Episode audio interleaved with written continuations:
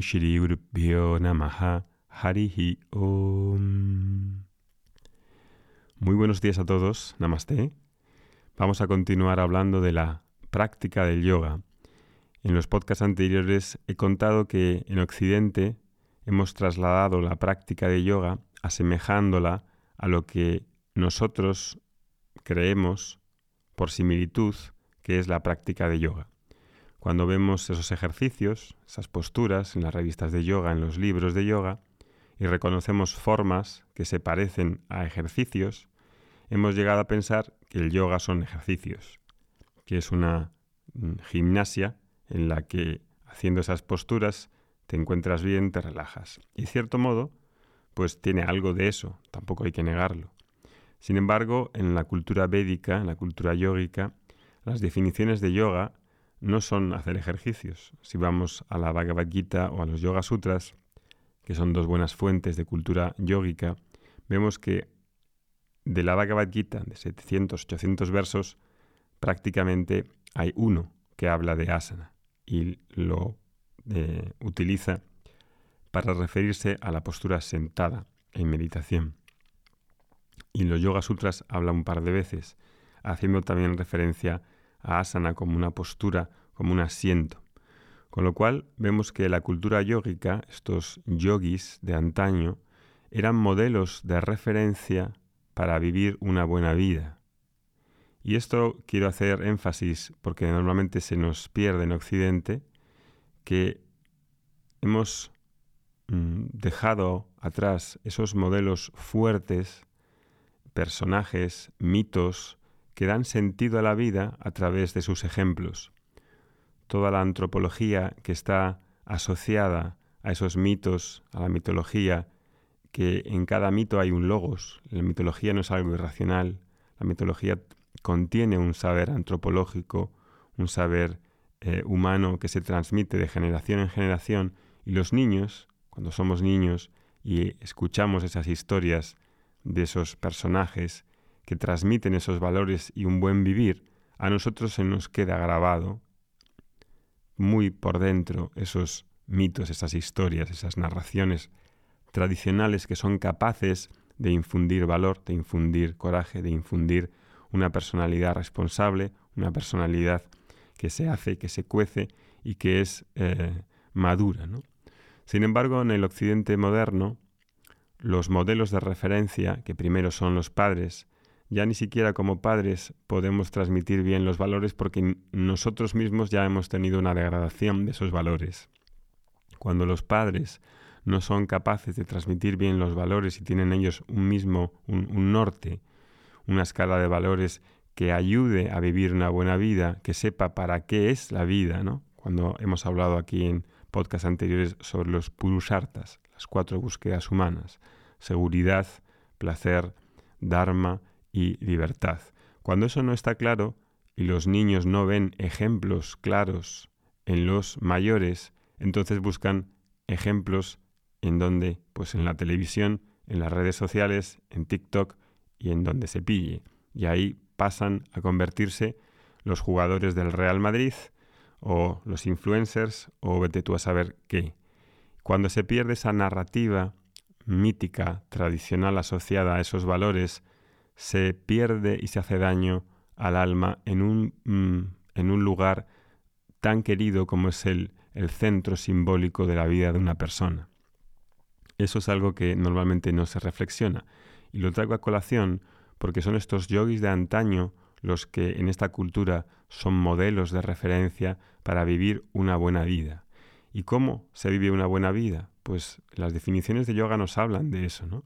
Y un yogi normalmente es una persona ecuánime, una persona que no se deja llevar por los apegos y las aversiones, por los raga y los duesas, es decir, que no se conforma su ideal, su imaginario, en base a que lo, mm, el pasarlo bien, el distraerse, entretenerse, el tener muchos placeres y satisfacer muchos deseos, ese es su ideal, que sería el ideal básicamente que la mayoría de las personas en Occidente siguen, ¿no? Con lo, con lo, con lo que conlleva todo eso, ¿no? Con lo que conlleva el ser esclavo de uno mismo, el ser esclavo de sus propios apegos y aversiones que son en realidad los que dictan la forma de vivir. Cuando consigo lo que quiero estoy bien, cuando no consigo lo que quiero estoy frustrado, cuando consigo todo lo que quiero me, me excito y cuando no lo consigo estoy completamente frustrado e irritado. Esa, esa medida que tenemos hoy en el occidente mm, perdido, ¿no? En valores, en esos mitos, en esas narraciones míticas que nutren, siempre ha nutrido el alma con los ejemplos que nos han traído. En el caso de este yogi es una persona que tiene un sentido de autogobernanza, de regirse por lo correcto, de regirse por lo adecuado, no solamente por lo conveniente, no por sus ragaduesas, en la que acepta la vida, vive la vida que ha de vivir, ¿no? y madura y tiene esa, mm, esa base en la que se hace un adulto y se hace responsable de sí mismo y hace lo que tiene que hacer, hace su propio Dharma.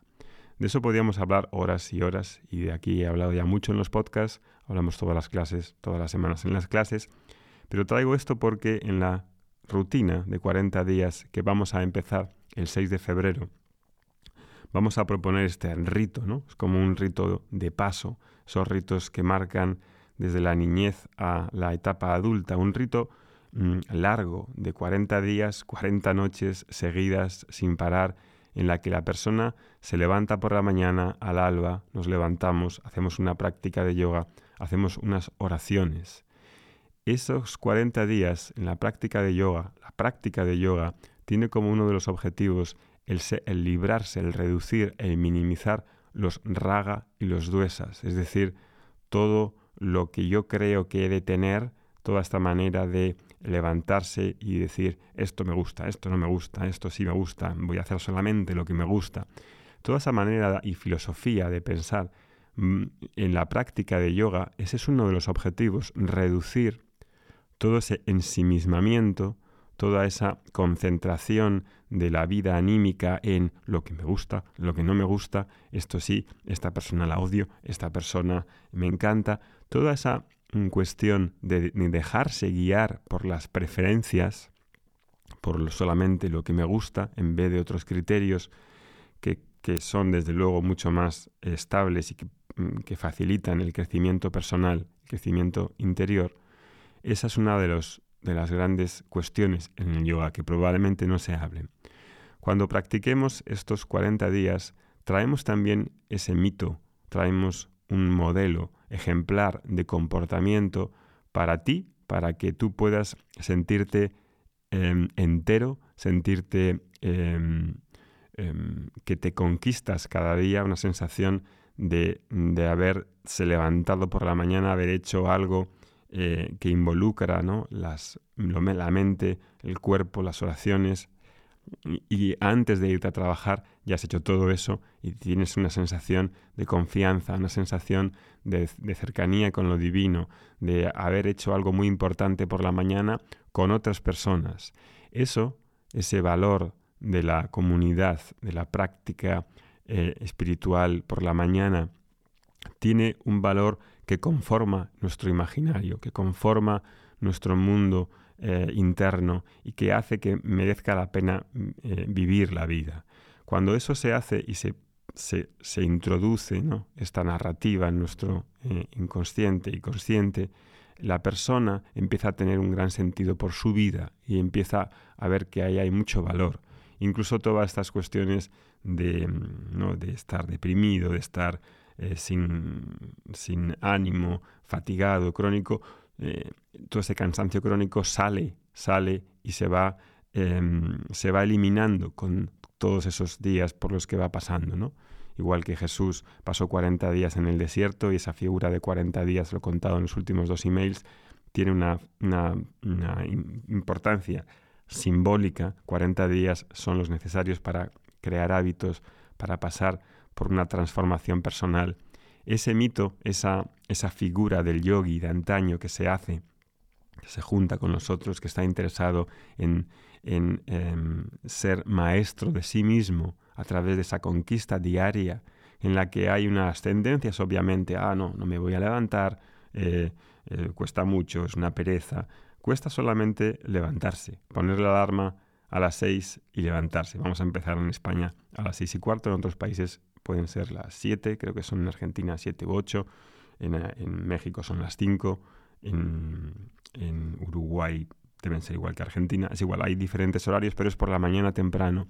Pones la, el despertador, te levantas, hay unas personas que te están esperando, con las que quedas todos los días, estoy yo, y vamos a hacer juntos esa práctica diaria. Ese modelo, esa narración que incorporamos a nuestro mundo, es algo que es difícil de suplementar, de, de sustituir con otros pseudomitos los pseudomitos que nos venden las series, las películas baratas, toda esta anticultura posmoderna que lo que hace es que el individuo se haga cada vez más débil, se haga cada vez más dependiente y tenga muletas por todas partes.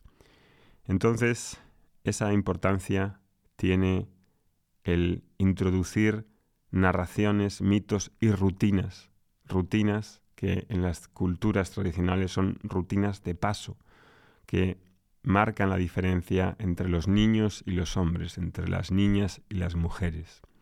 Y por eso tenemos esta intención de ofreceros todas estas mm, enseñanzas y rutinas, rutinas a ser vividas, que ya hemos hecho varias, ahora toca la práctica de yogasana, para que podáis conformar y tener una visión más sólida de aquellos ejemplos y modelos que han estado en el pasado y que estamos intentando recuperar a través de estas prácticas.